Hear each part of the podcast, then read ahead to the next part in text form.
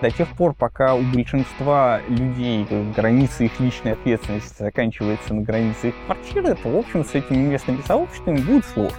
У нас пока еще происходит фаза осознания того, что мы, как люди, как соседи, связаны непосредственно с тем, что нас окружает.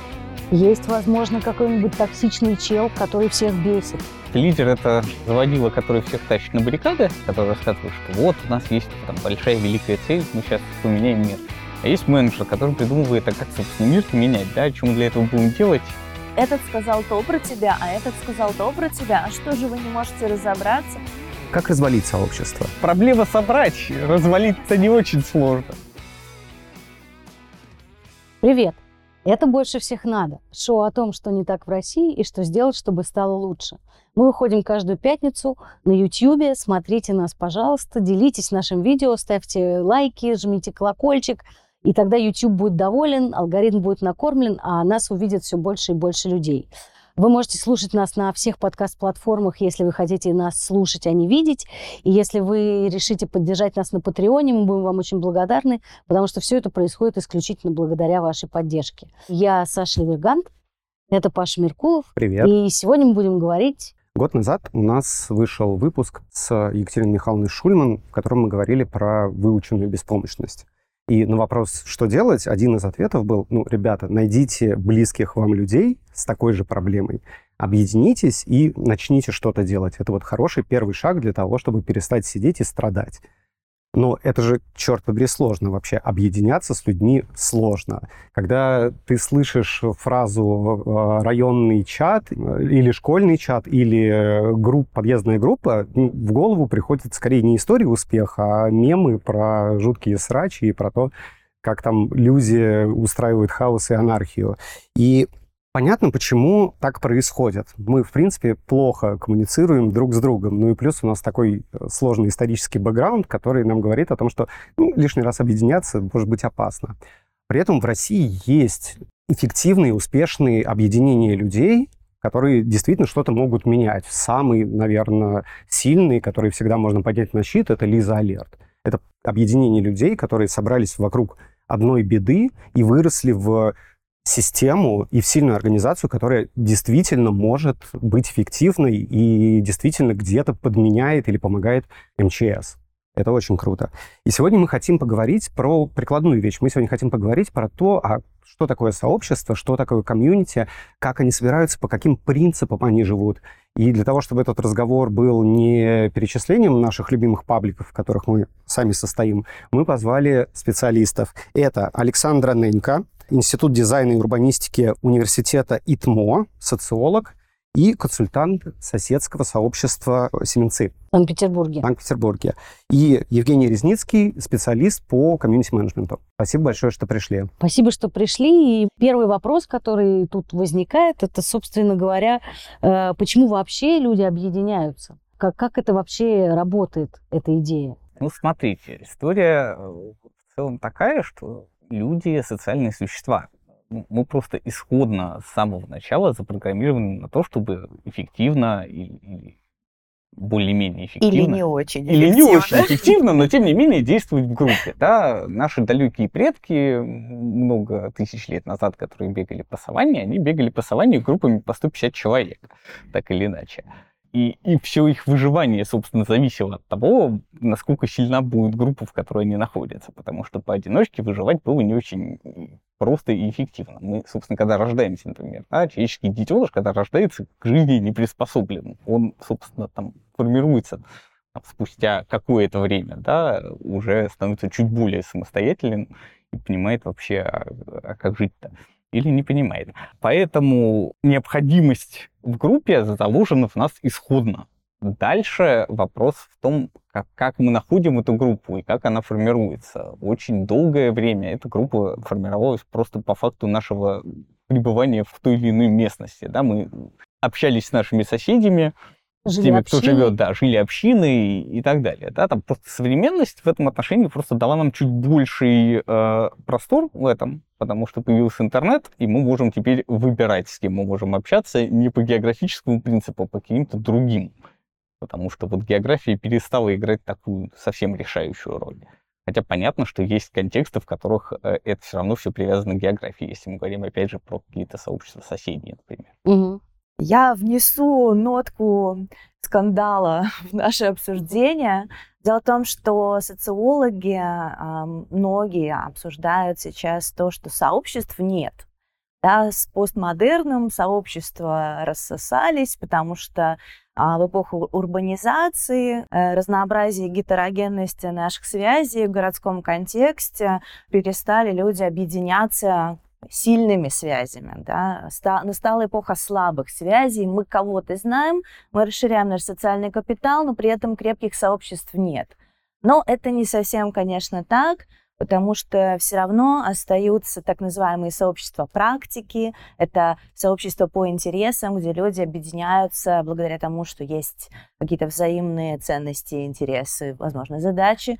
Есть все же сообщества, которые все еще объединяются по территориальному признаку или вопреки всему объединяются по территориальному признаку, потому что есть и такой дебат, что соседств тоже уже нет. Да? Мануэль Кастельсон говорит о том, что в пространстве потоков у нас пространство э, локации, оно уже перестало существовать. Но, э, тем не менее, мы сейчас наблюдаем, э, что действительно и в Москве, и в Петербурге, и в других городах России есть феномены сообществ, городских сообществ, причем как офлайн, так и онлайн сообществ. И очень часто это феномен, а, да, э, кейсы, которые внутри этого феномена, это э, именно соседство. То есть это люди, которые объединяются, потому что они живут в одном районе или они живут в одном ЖК. И здесь очень много есть вариаций, в том числе и такая вариация, что люди могут стать сообществом соседским еще даже до того, как они стали соседями. То есть на уровне котлованы, да? На уровне Сообщество котлована. формируется на уровне котлована. Почему? Потому что им нужно следить за стройкой, им нужно смотреть, что происходит. Они уже начинают формировать а, взаимную поддержку и совместную идентичность, назовем это так, просто потому что им нужно о чем-то конкретном заботиться, следить.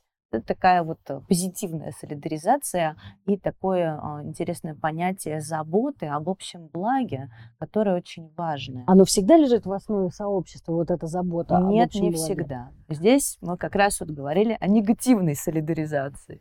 Значит, смотрите, ну, раз мы начали уже немножко про соседские сообщества, а, практика, с которой я сталкивался, а, в том числе бизнес-практика, она довольно забавно в этом отношении выглядит. А, У нас, как у специалистов про сообщество, тоже есть свое сообщество.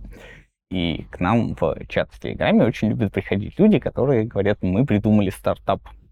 Мы делаем самый крутой инструмент для объединения соседских сообществ.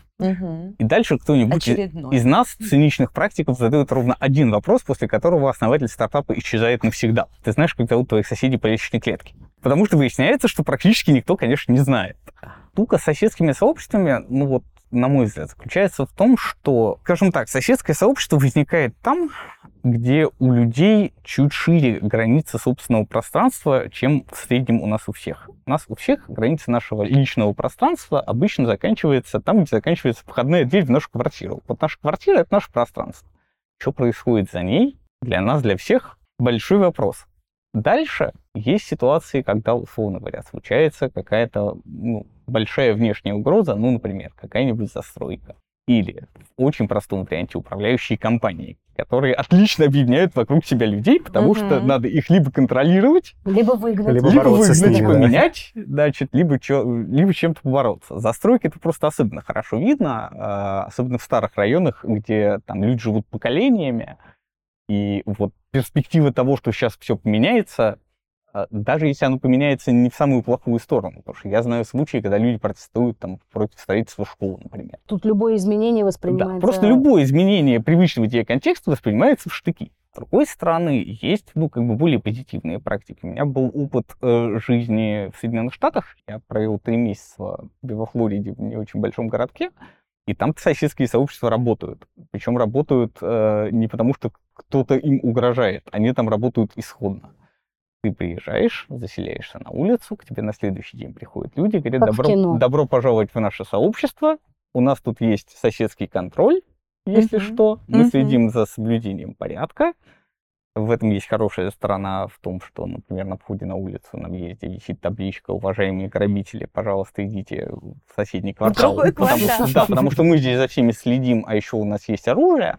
А с другой стороны, если, например, твой ребенок две недели не ходит в школу, то к тебе, скорее всего, придут мамочки из соседних домов и вежливо поинтересуются, а что происходит. Потому что это тоже ну, средство контроля. Ровно так же на уровне там, кварталов и городов, и, и там более больших агломераций есть внутренние правила, которые не всегда, кстати, даже регламентированы какими-то документами, например, по поводу того, каких размеров должен быть твой дом, какого цвета будет твой дом и так далее. При том, что казалось бы, там Соединенные Штаты это страна менее коллективистская, ну, вот, как бы в массовом сознании, да, чем, например, мы. Тем не менее, да, и есть вот эти рамки, в которые они сами себя, ну, не то чтобы загоняют, но, строят. Но вокруг это себя. происходит без всякой мысли о каком-то общем враге или общей проблеме. Конечно, Это есть делается просто... ради уклада. Это делается ради уклада, это делается ради общего ресурса. Они понимают, что вот у них есть этот общий ресурс в виде их улицы, и они должны его соблюдать, холить людей и делать так, чтобы он достался их детям в том же... Там, А у, у нас пока такого отношения нет. Или уже Но тоже это вот есть? привычные нормы поведения. А я бы а, сказала так, что общественного контроля, когда к вам в дверь уже стучатся и спрашивают про вашего ребенка, у нас пока еще нет.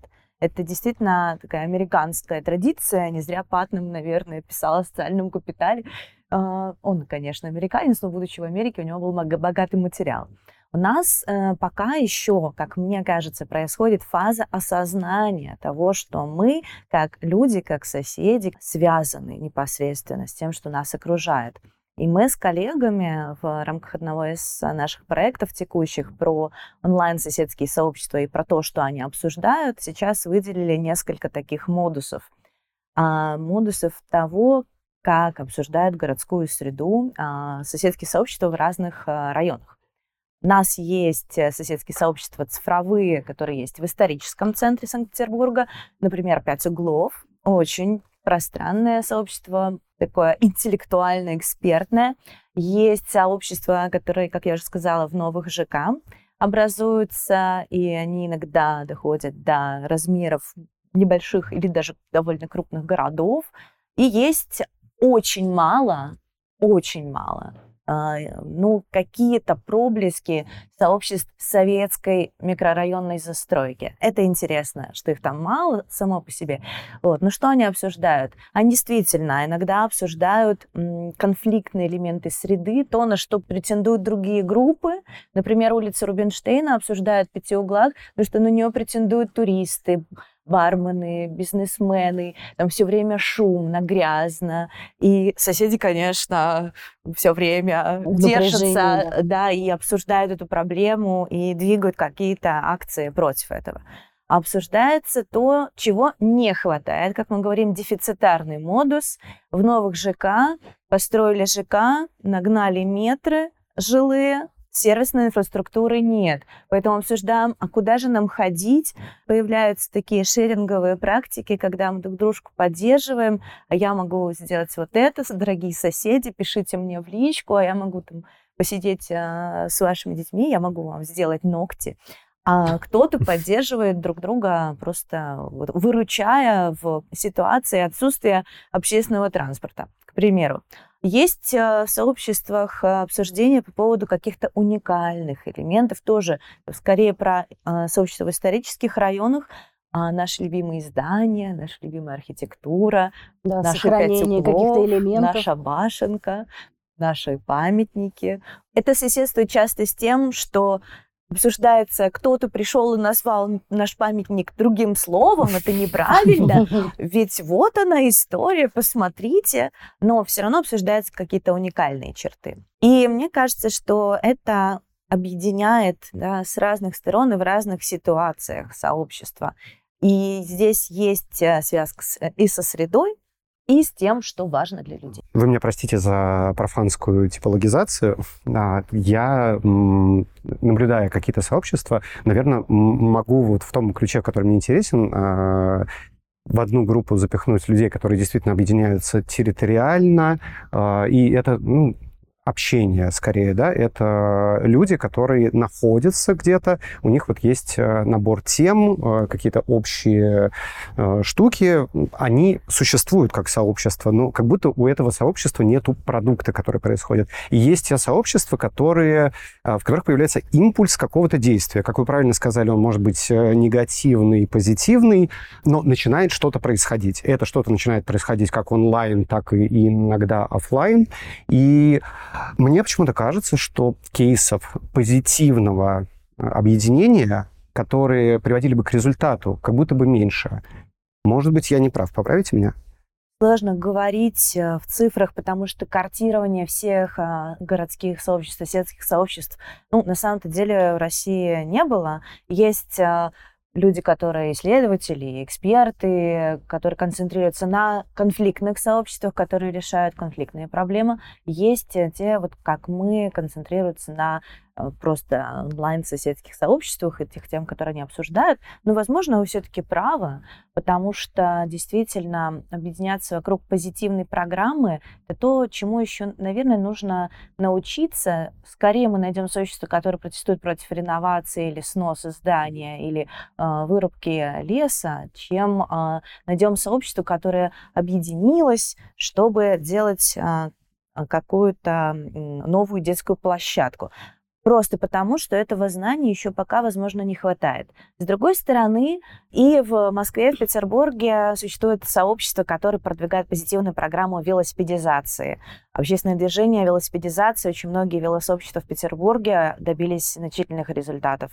Также есть а, множество экологических сообществ. Мы тоже работаем а, с исследованиями той позитивной программы, которая есть у этих сообществ и они являются городскими, и для них э, тоже важно продвижение каких-то их. Смотрите, давайте поднимемся чуть-чуть на уровень выше и вообще поймем э, исходно, вокруг чего могут появляться сообщества. Глобально есть ну, два варианта, как это можно изучать. Есть много-много практики разных проектов, которые народ изучал и смотрел, как там все внутри устроено, потом из этого делал какие-то модельки. И есть, соответственно, ну, такой более академический подход, когда большие социологи, э, опять же, там на основе каких-то эмпирических э, наблюдений или на основе каких-то теорий, значит, смотрели, как это все будет устроено, как это будет работать. Глобально есть модель, которая мне очень нравится, она называется Community Canvas. Ее придумали и описали три американских практика, которые опросили довольно большое количество разных проектов, э, социальных бизнес-проектов и так далее, связанных с э, сообществами, и сделали модельку, в общем смысле это примерно 100 с чем-то вопросов, которые описывают три больших направления. Собственно, вокруг чего собирается сообщество, это там, ценности, цели и так далее – что они делают, то есть совместный опыт, что там внутри происходит, и структура, соответственно, как этот самый опыт там структурируется, как оно управляется и так далее. И, в принципе, любой проект, если он устойчивый, так или иначе в нем есть какая-нибудь цель, она может не быть официально зафиксированной и даже до конца не осознаваемой у членами, но, скорее всего, она есть. Есть какой-то набор ценностей или объединяющих факторов, хоть каких-то, вокруг чего люди собрались. И, в принципе, ну так, если очень в общем смысле смотреть, есть а, сообщества, которые объединяются вокруг поиска идентичности, ну то есть люди, которые объединяются, хотят принадлежать какой-то группе, пытаются Соотносить ее, себя с да, чем-то, с чем-то да? себя соотнести. Есть сообщества, которые объединяются ради того, чтобы что-нибудь делать с ресурсами, обмениваться ресурсами, получать ресурсы, восполнять ресурсы, если у них есть какая-то понятная нехватка этого ресурса. Есть э, сообщества, которые объединяются вокруг достижения каких-то целей, так или иначе. Э, они могут быть там долгосрочные, среднесрочные или вот пытаться быстро навалом, значит, собрать народ и решить какую-то проблему. Такие, наверное, три направления. Понятно, что есть сообщества, в которых есть все три. Есть сообщества, которые фокусируются на каком-то одном. Да вот меня занимает такой вопрос, как бы соотношение рационального и эмоционального я хорошо себе могу представить ситуацию, что я подпишусь, э, войду в какой-нибудь комьюнити, что называется, по велению сердца. То есть, условно говоря, там, меня трогает какая-то проблема, да, или я там болею душой там за что-то. Я тогда впишусь в эту комьюнити жизнь. А другой, другой подход будет, если я, например, э, буду рациональные какие-то доводы э, выслушивать и ими руководствоваться. Вот мне интересно, при построении сообщества, что первичнее, или вообще это на самом деле не важно? Очень сильно зависит от конкретного проекта. Ну, условно говоря, если мы, например, э, говорим про какое-нибудь экспертное сообщество, вот я в какой-то момент осознаю, что мне не хватает экспертизы в каком-то вопросе. Я могу пойти поучиться этому там лет 6 или 10, а могу пойти в какой-нибудь отраслевой чатик и задать там этот вопрос. И надеяться, что меня сразу оттуда не пошлют, кто-нибудь мне на него ответит. Я довольно много лет пользуюсь вторым способом, да, потому что у меня нет 6 лет на то, чтобы каждый раз изучать что-то новое, а, а чатики есть. И в них сидят люди, которые, в общем-то, довольно охотно делятся своей экспертизой, объясняют, как что работает. Э, это, это одна часть. Вторая часть это понятно, есть сообщества, которые очень сильно завязаны на эмоциональную часть. Вот там те же сообщества мамочек, например, они очень много работают с эмоциональной частью, потому что, помимо всего прочего, это история про то, чтобы, как это, заземляться, да, потому что мамочка молодая испытывает довольно много стресса, ей надо бы об этом с кем-нибудь поговорить и понять, что она нормальная мать. Угу. Ну вот да? я не соглашусь, потому что, в принципе, а, когда мы говорим о сообществах, да, мы говорим действительно о чем-то более системном. И нельзя рациональное отделять от эмоционального. И ни одно сообщество не сможет существовать без взаимно разделяемых ценностей, равно как и взаимно разделяемые цели. Поэтому снова-таки я бы не стала отделять сообщества, у которых есть цели, сообщества, которые обладать какими-то ресурсами и по поводу них взаимодействовать, потому что нужно и то, и другое, и третье. Нет, ну конечно, и, это в всегда принципе, вопрос... ресурсы, да, это ресурсы времени, это тоже ресурс, ресурс а, общего блага материального, это тоже ресурс. Ресурс общения и э, возможности. Ресурс социальных делиться. связей, это тоже ресурс, да. В принципе, сообщество сейчас могут э, быть успешными именно тогда, когда они умеют э, с разными ресурсами работать и конвертировать их друг в друга. А вот вы говорите, что вы занимаетесь изучением цифровых э, онлайн-сообществ, да? А, можно ли говорить о том, что онлайн-сообщества формируются иначе, чем офлайн? Очень интересный вопрос, а, потому что здесь есть один фактор, который очень важно учитывать, это то, какие возможности технические дает сама цифровая платформа. Причем это очень разные возможности. Здесь мы сталкиваемся с тем, как технологии влияют на социальные связи. И в чате это будет одна история, да, с одними возможностями обмена информацией и структурированием беседы. А в Фейсбуке совершенно другие возможности, потому что разные социальные сети, разные платформы заточены под разные.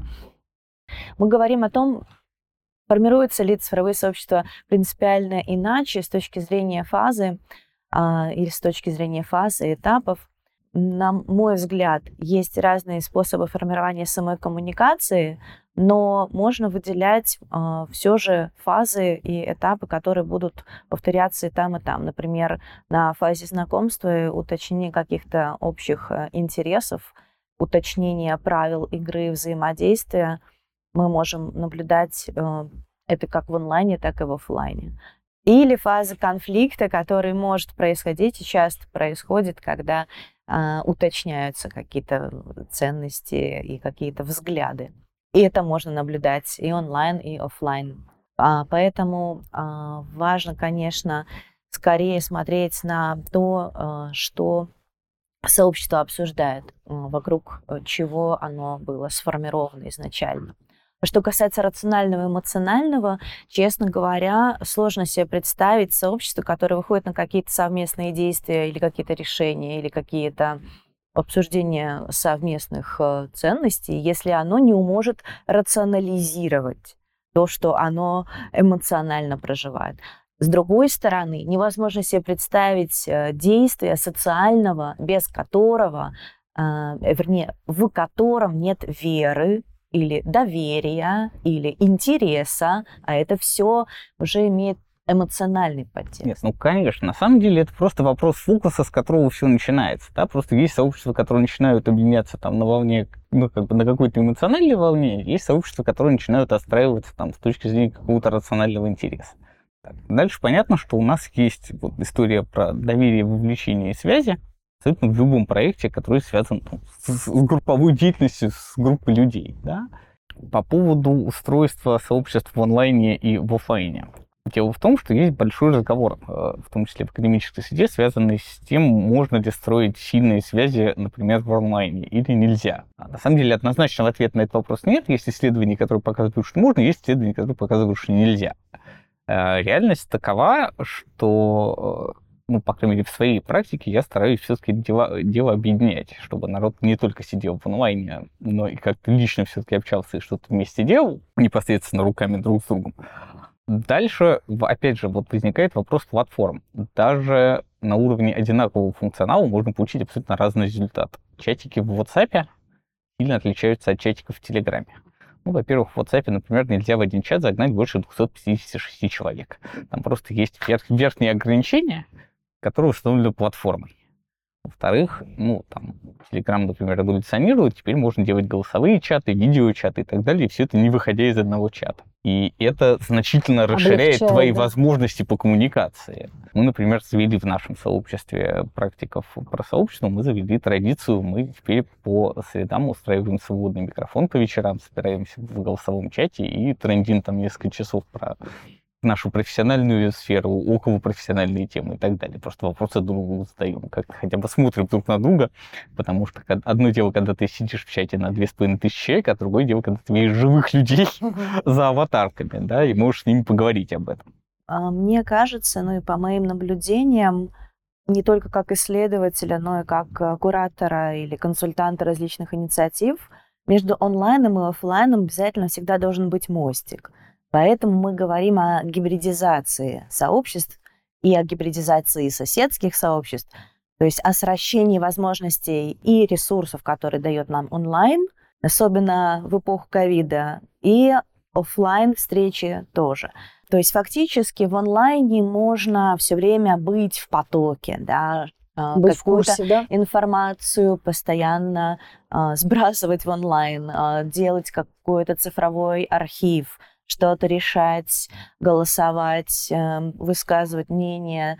Но в офлайне осуществляются очень важные вещи, как раз вот то, что социологи называют uh, hot moments in the hot spots, то есть такие горячие моменты в горячих точках, да, то есть это когда мы объединяемся, что-то делаем руками, uh, на невербальном уровне происходит какая-то синхронизация, и это дает очень сильный импульс именно э, социальному, общественному, коллективному в нас.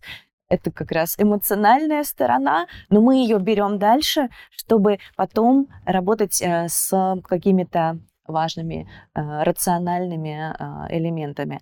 И мне э, видится, что естественный такой э, цикл существования сообщества, даже если оно родилось в онлайне, это то, что оно все равно выходит потом периодически в офлайн. И когда сообщество здоровое, условно, то есть оно не распадается, и в нем есть, э, кипит жизнь, оно либо реферирует к офлайн прецедентам, либо периодически в офлайн выходит для каких-то мероприятий э, и совместных, либо даже для каких-то отдельных э, face-to-face коммуникаций, когда кто-то кого-то подвезет, кто-то кому-то что-то даст, кто-то кому-то придет за солью. И э, вот хороший такой здоровый э, сюжет, это про чередование этих практик. Угу. Хорошо иметь и то, и другое. И чаты, и страничку встречи. для того, чтобы презентовать себя, и встречи. Угу. Ну, это... конечно, да. То, о чем вы говорите, я сейчас э, вспоминаю, оно, конечно, очень отзывается, потому что как будто это очень естественный импульс любого сообщества. Сколько бы мы ни общались онлайн, нам надо будет когда-нибудь сделать сходочку и все-таки посмотреть э, человеку в глаза. Я хотел попросить вас немножко нырнуть в э, теорию и за 15 минут устроить нам краткие лектории на тему базового курса социологии. Как выстраиваются с точки зрения вот логики э, жизни, наверное, с точки зрения этапов сообщества и по каким моделям они могут существовать. Может ли быть авторитарное сообщество или они могут быть бирюзовые? Должен ли быть лидер у них обязательно или это может быть меритократия сплошная? Бывает разное, все люди разные, и сообщества тоже бывают разные. Конечно, есть какие-то общие, э, ну, как бы общие направления, которые можно отметить, которые скорее связаны не, даже не строго с сообществами, а с тем, как у нас просто психика работает и как мы в целом взаимодействуем друг с другом. Ну, например, да, есть э, социолог Танбар, который изучал всяких чудесных мартышек и вывел число Танбара, которое связано с количеством вообще социальных связей, которые может поддерживать один человек. И сколько это? А, ну, все любят рассказывать про 150. На самом деле это тоже не единое число, это диапазон. Он такой накопительный, да, есть, условно говоря, один человек, с которым мы можем построить очень сильные связи, это обычно наш, ну, то, что называется значимый другой, да есть какое-то количество членов нашей семьи, это примерно там плюс-минус 5 человек. Есть там, наши самые близкие люди, э, там, друзья, в том числе, это 15 человек, но понятно, что каждый следующий свой, он включает в себя предыдущий. И где-то там посередине есть вот это волшебное число 150, которое, в принципе, количество связей, которые мы более-менее в один момент можем поддерживать. Да, это все наши друзья, семья, коллеги по работе, люди, с которыми мы живем в одном подъезде, соответственно, если мы с ними активно как-то взаимодействуем, какая-нибудь наша профессиональная тусовочка или там тусовочка по нашему увлечению и так далее. Плюс-минус 150, там в крайней точке, по-моему, 230. Но это довольно, довольно раскачанные социально граждане есть. Да, если есть публичные фигуры, то вы заметите у себя в Фейсбуке там несколько тысяч. Но это еще а, зависит от того, сколько людей входит в ближний круг и сколько людей входит в дальний круг социолог Зимель, да, он как раз рассматривал а, то, что мы а, находимся на пересечении различных кругов, и дальше теоретики а, уже сетевых коммуникаций, например, Грановетер, да, говорили о том, что есть сильные связи, они формируются в близком круге, но есть слабые связи, они формируются в дальнем круге ну, как раз сила слабых связей в том, что это наш социальный капитал, то, как мы а, выходим в этот мир, дотягиваемся до самых дальних его точек. Ну, конечно, Это да. вот то, что называется, то, что я знаю Нобелевского лауреата через три рукопожатия, Да. да? Ну, через шесть рукопожатий Ну, по через, классике. да. Шесть да. рукопожатий, эта теория. По-моему, даже сейчас уже четыре с половиной. Оно вот имеет благодаря, социаль- да, благодаря да. социальным сетям в том числе, на самом деле. Ну, я просто э, ради интереса проводил над собой мысленный эксперимент, выяснил, что от меня до Папы Римского 4 человека, а до Обамы 2. Ну, так случайно получилось, да. Э, А через них, соответственно, до, до кого угодно другого. Можно дотянуться. Это как первая история. Вторая история заключается в том, что есть вот эта известная поговорка про то, что любовь живет три года. На самом деле она завязана в том числе на то, как у нас устроена нейробиология в голове. У нас действительно какие-то сильные эмоции по какому-то поводу, они поддерживаются ну, какое-то ограниченное количество времени. Когда мы говорим об этом применительно к сообществам, сообщества могут эффективно существовать как раз плюс-минус три года. Это не значит, что через три года они развалятся, но либо там сменится поколение, что называется, да, то есть одни люди вырастут и уйдут, и на их место придут другие, либо это сообщество просто поделится на более мелкие каким-то еще более локальным интересам, а верхнее сообщество, ну, как бы родительское, будет существовать уже в таком чуть более фоновом режиме. А если туда еще какую-нибудь более высокую цель впрыснуть в жизнь? да, но это придаст? просто будет перезапуск э, Мгм. немножко там, там, опять же, э, да, на новую цель, скорее всего, придут новые люди, а старые люди могут отвалиться. Еще к структуре можно добавить, что в сообществах всегда будет ядро. То есть это сложно говорить, это может быть 6 человек, это может быть 20 человек, в зависимости от масштаба территории или масштаба задачи. Всегда будет э, внешний круг ядра, те люди, которые более-менее регулярно включаются в какие-то активности. Будет еще более внешний круг, так называемые фолловеры, э, последователи, которые могут просто отслеживать повестку, иногда прийти на какое-то мероприятие, может быть, когда-то что-то сделать, но они как информационное поле, да, но не люди, которые делают все своими руками в этом сообществе или имеют отношение к а, принятию решений.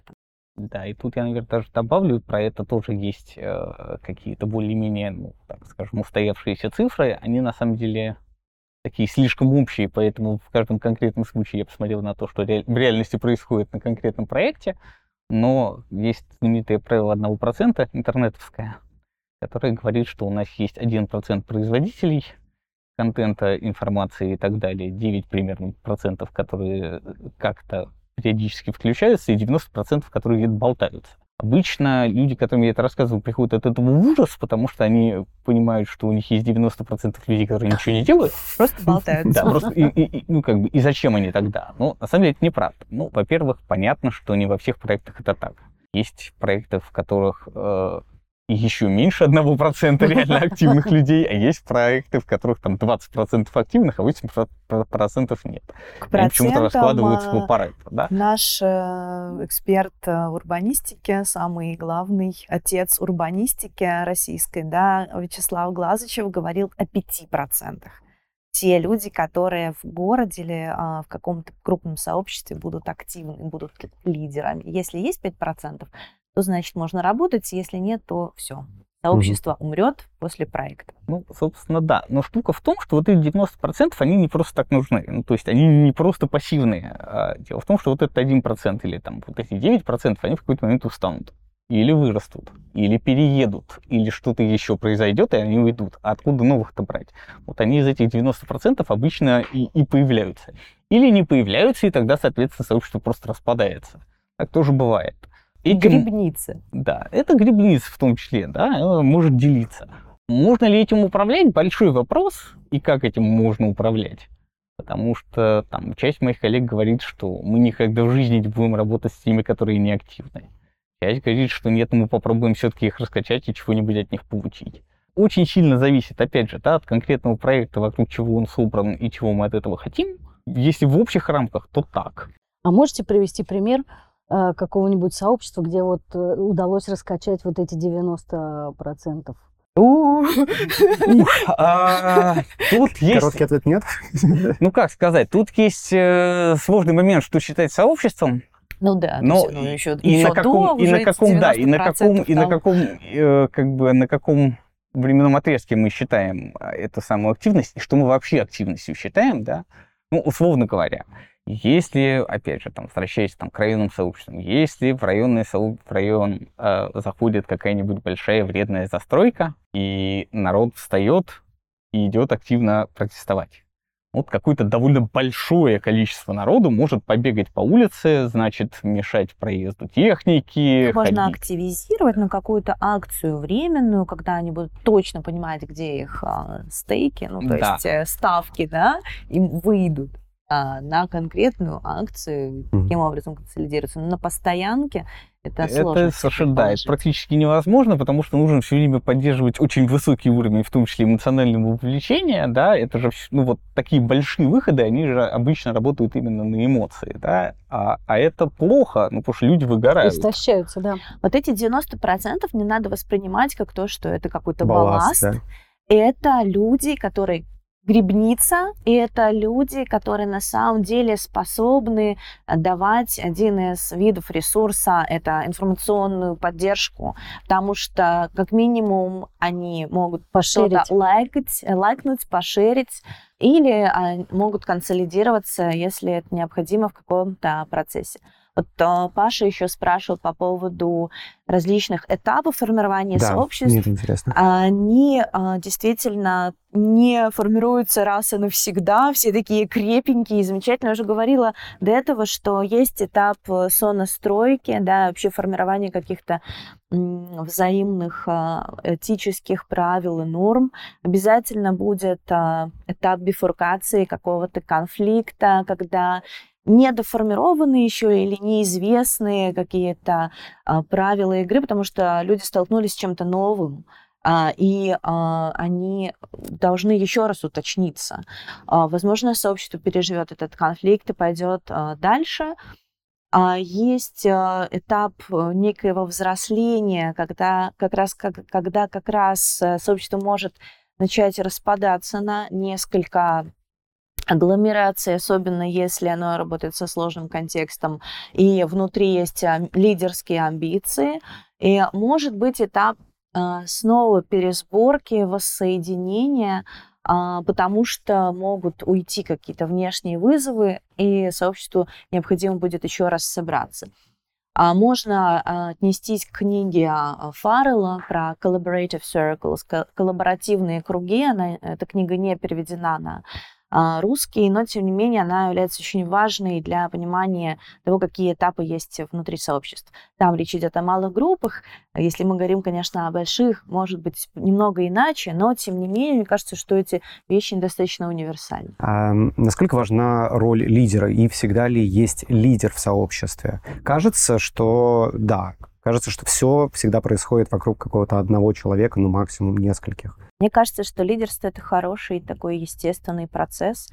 Тут э, вот э, все мои э, знакомые мне сообщества, с которыми я работала, сложно себе представить их без лидера, потому что в цифровых сообществах обязательно есть модераторы или те, кто больше всех говорят, э, и те, кто могли эту группу даже основать. В э, соседских сообществах, которые в офлайне что-то делают, тоже периодически встречаются либо органические лидеры, то есть э, как раз конкретно сами соседи, либо есть еще очень интересный феномен, как мне кажется, характерный для формирования таких именно позитивных сообществ в наших городах российских, это когда есть промежуточное звено или медиатор.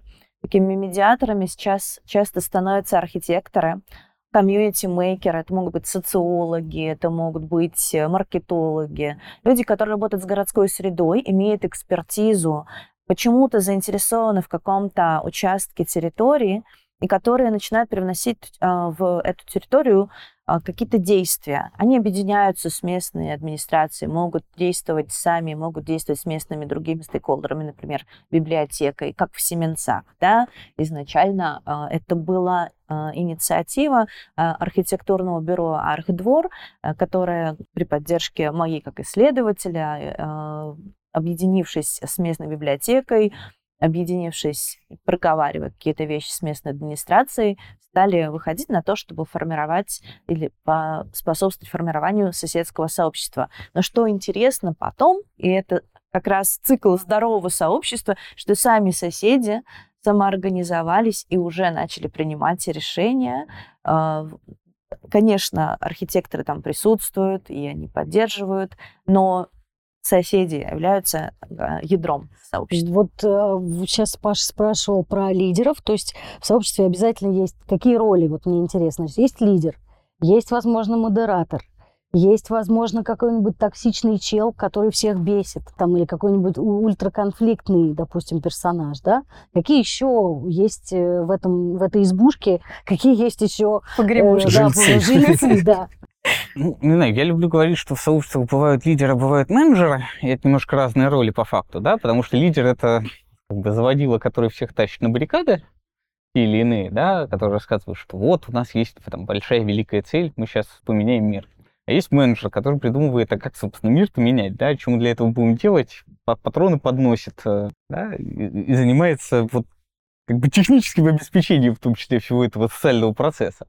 Да, понятно, есть э, люди, которые сидят в ядре. Там очень сильно зависит от того, какой проект, как, как все выстроено внутри. Они могут, например, бывают люди, которые являются хранителями знаний и передают их ну, там, новичкам, которые приходят. Да? То есть люди, которые отвечают за то, чтобы погружать новичков вообще в контекст, объяснять, как им тут, как, все устроено, да, как все устроено, что тут можно делать, чего делать не надо, а правила висят вот там, пойди почитай, вот, вот эти люди, да, есть, э, ну, скажем так, да, есть от э, внутренней условно мотивации того, чем хотят заниматься люди, есть люди, которые хотят всяческого признания э, своих заслуг и того, чтобы все считали их молодцами-лидерами.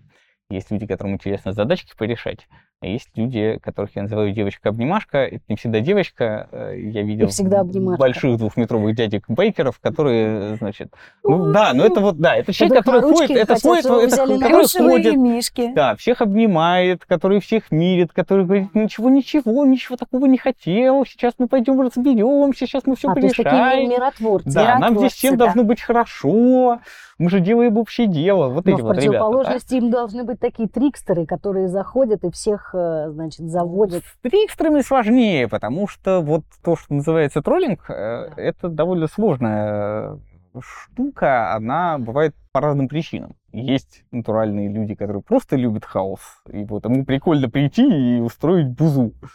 Да, но на самом деле довольно часто у этого есть вполне понятное рациональное объяснение. Это просто борьба за лидерство. Это просто попытка выстроить альтернативное лидерство. И, собственно, способ борьбы с этим очень простой. Надо просто дать ему этот кусок работы. Приходишь, говоришь, Надел. ты хочешь, ты хочешь ответственности. На, Бери. бери. Это, кстати, очень хороший э, прием, если есть какой-то конфликтующий человек внутри ядра или из последователей, вы можете дать ему э, какой-то э, надел, чтобы он занялся наконец и перестал критиковать ваши действия.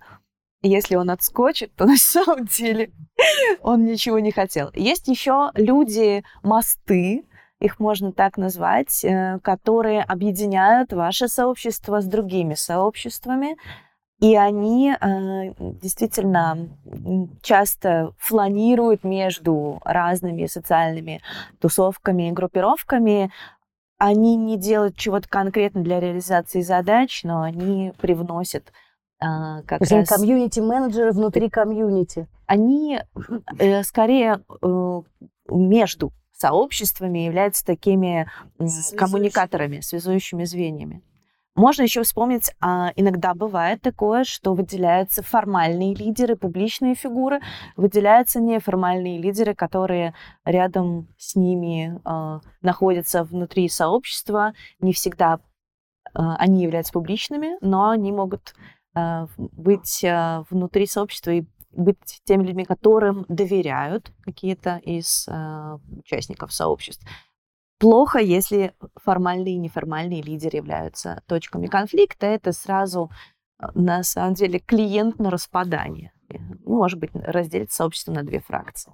Потом, опять же, да, э, очень сильно зависит от того, как, собственно, устроена внутренняя жизнь сообщества, как там вообще построена структура и все внутреннее взаимодействие. Да, опять же, если у нас, например, есть онлайновая часть и оффлайновая часть, то, в принципе, там могут быть не то чтобы совсем две независимых команды, но они могут пересекаться в очень разных соотношениях, да.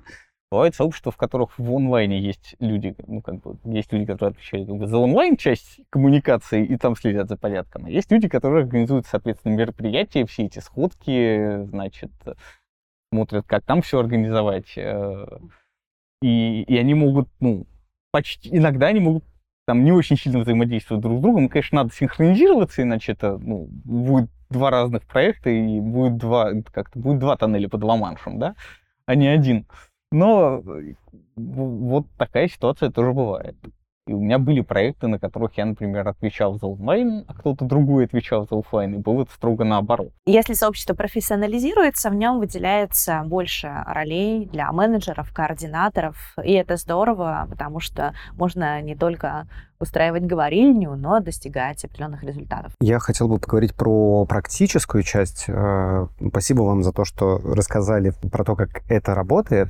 Ну, очевидно, и исходя из того, что есть профессия вообще комьюнити-менеджера, и есть даже какие-то институты, где этому учат, все это можно, все это знание можно собрать и упаковать в какой-то набор практик или фреймворков для того, чтобы, э, используя их, добиваться своих целей. Вот как давайте на примере небольшого соседского комьюнити, у которого есть внешняя угроза, какие шаги нужно делать, чтобы, не знаю, предотвратить точечную застройку, и на какие стандартные грабли можно наступить, и как заранее их обойти. Можем мы такую штуку развернуть? Давайте пробовать. Накидывать советы. Да, Три- первых простых шага. а, Ну, во-первых, осознайте эту проблему. Осознайте проблему, вокруг которой вы хотите собраться. Да, как-то ее определите. Желательно, конечно, записать. Записать там, где вы сможете это показать другим В шапке и определить. Фейсбука и определить, да, да, Да, да, чтобы можно это было предъявить другим и понять, они миссии. да, понимают ли они, что это то, вокруг чего они хотят собираться. Дальше, собственно, найдите тех людей, с которыми вы хотите собраться. Хотя бы сколько-то, да. Вы можете не собирать сразу огромную толпу народа, более того, это, в общем, даже контрпродуктивно. Найдите небольшую группу Ну, людей, сколько?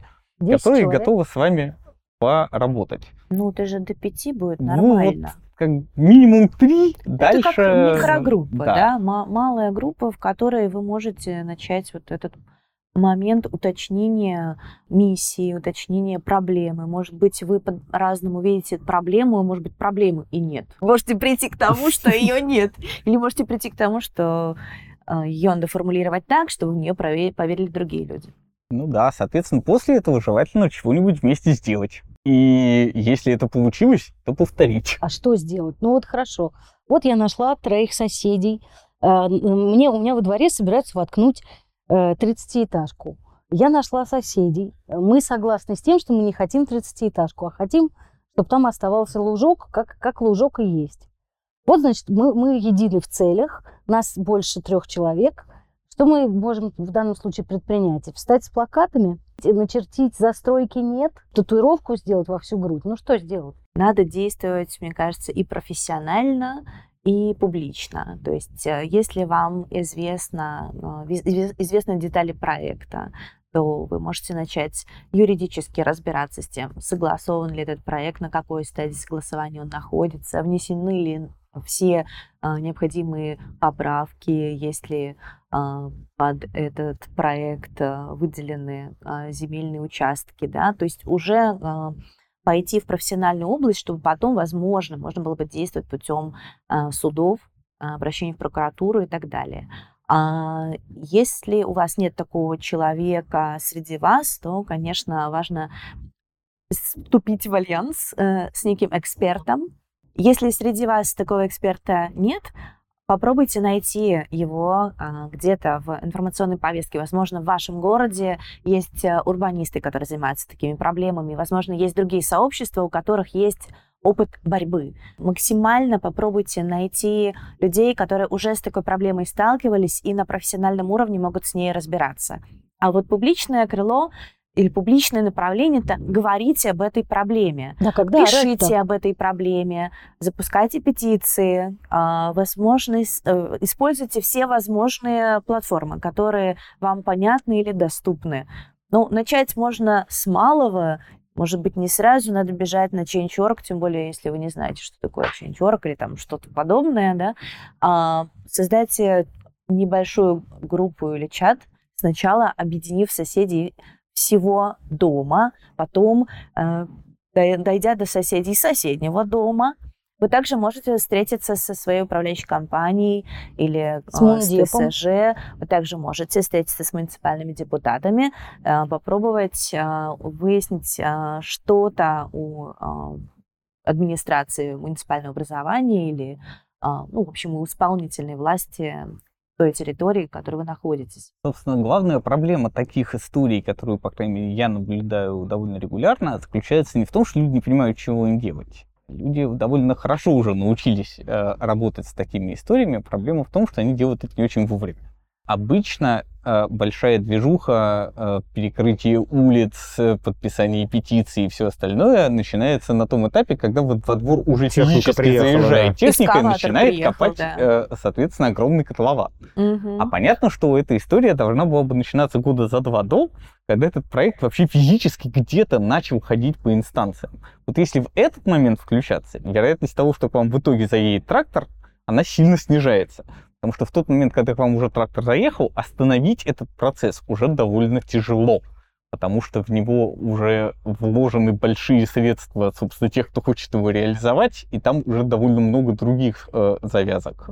Проблема включения – это, к сожалению, проблема не людей, которые пропустили эскаватор, это проблема участия, общественного участия в принятии ну, решений. Это проблема закрытия системы. Это проблема того, что общественные слушания по этому проекту, например, прошли в дневное время, в рабочий день, об этом люди не знали, не пришли, соответственно, пропустили.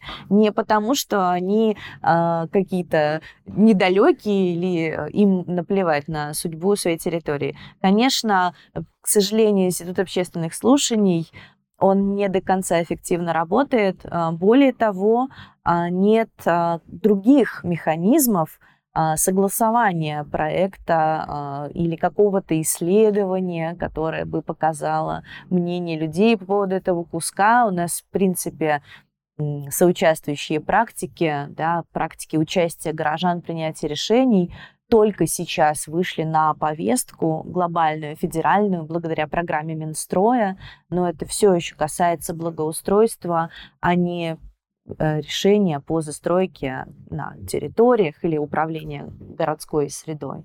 То этот процесс можно сделать эффективнее, если, например, в вашем соседском сообществе вы найдете человека или придумаете роль и предложите ее большому количеству людей, которые будут делать это посменно, которые будут ходить на все эти самые общественные слушания да, днем в рабочий день, да. понимать, что там происходит, а потом приходить в районную группу, например, там, или в чатик и вешать отчет. Ребята, я ходил, нам тут собираются вкопать большую 30-этажную башню. Да, это произойдет не сейчас, а через 5 лет, но если мы не хотим, чтобы это произошло, то пора бежать и чего-то начинать делать. Зайдем с другой стороны. Я префект какого-нибудь округа Москвы, и у меня есть э, районное сообщество, которое мне как кость в горле. Очень не дают мне построить гостиницу и апарт-отель. Как развалить сообщество? Какие ужасные мысли. Ну, надо сказать, что это тоже отдельная профессия, она, правда, существует. Последний пример, правда, который я видел э, на практике, это было не у нас, а, а в Штатах, когда сотрудники Амазона решили объединяться в профсоюз, то Амазон вложился довольно крупно э, и нанимал отдельные, значит, отдельную группу юристов и специалистов по социальным коммуникациям, которые занимались тем, что вот они поехали, в, по-моему, в Алабаме было, они поехали в эту самую Алабаму, и большую компанию там проводили, значит, пожалуйста, сотрудник, не вступай в профсоюз, профсоюз это очень-очень плохо. Там висели плакаты. Там Ты видел, висели... что случилось с Советским Союзом?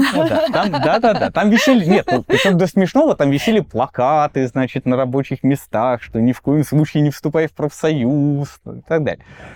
Ну как? Э... Простой принцип разделяй, властвуй. Какие-то дезы, да, информационные утки, что вот этот сказал то про тебя, а этот сказал то про тебя, а что же вы не можете разобраться? То есть поссорить людей. Угу. Отвратить это. Честно говоря, но честно говоря, не могу сказать, что в Москве это сильно актуальная задача. Они ну, сами хорошо проблема, потому что да, да или тут, недостаточно хорошо. Да, проблема собрать, развалить-то не очень сложно. Пока у нас та фаза нарастания сообщества России, да, что да проблема. Собственно, то, с чего спора. мы начинали, да, до тех пор, пока у большинства людей как бы граница их личной ответственности заканчивается на границе их квартиры, то, в общем, с этими местными сообществами будет сложно. Потому что только в тот момент, когда мы поймем, что наши личные интересы связаны и с общественными интересами тоже, да, и с интересами группы, и на, на банальном примере, да, от того, как э, хорошо управляется наш дом и как он в целом выглядит, напрямую зависит стоимость наших квартир. Поэтому, в общем, в наших интересах делать так, чтобы в нашем доме и в нашем дворе было все ок. Да, но на это я вам могу возразить, что я начну чувствовать, что границы моих э, интересов и возможностей не ограничены моей входной дверью тогда, когда я пойму, что мое мнение что-то значит для там, капитального ремонта, для решений про, там, я не знаю, э, свалку и так далее, и так далее. То есть это, получается, обоюдный Ну, конечно, процесс. это обоюдная история. Но тут э, действительно нельзя все сваливать на то, что среда какая-то не такая, Конечно. или люди какие-то не такие. Да, должен быть какой-то интерес, внимание, как минимум к тому, что происходит на твоей лестничной клетке или в твоей парадной. Да, э, это действительно имеет экономический эффект те же самые мусорные реформы, да, а, говорят о том, что людям ну, пора объединяться, чтобы как-то э, снижать свой э, нагрузку на свой бюджет. А, в то же самое время, конечно, хорошо бы, чтобы что-то менялось и в общей повестке, мне кажется, что, можно сказать, есть позитивные тенденции, да, мы все чаще говорим о сообществах, все больше появляется цифровых сообществ, офлайн сообществ, есть какие-то прецеденты, можно уже подцепить хорошие практики и понимать, что на самом деле, да, можно что-то изменить э, и на горизонтальном уровне.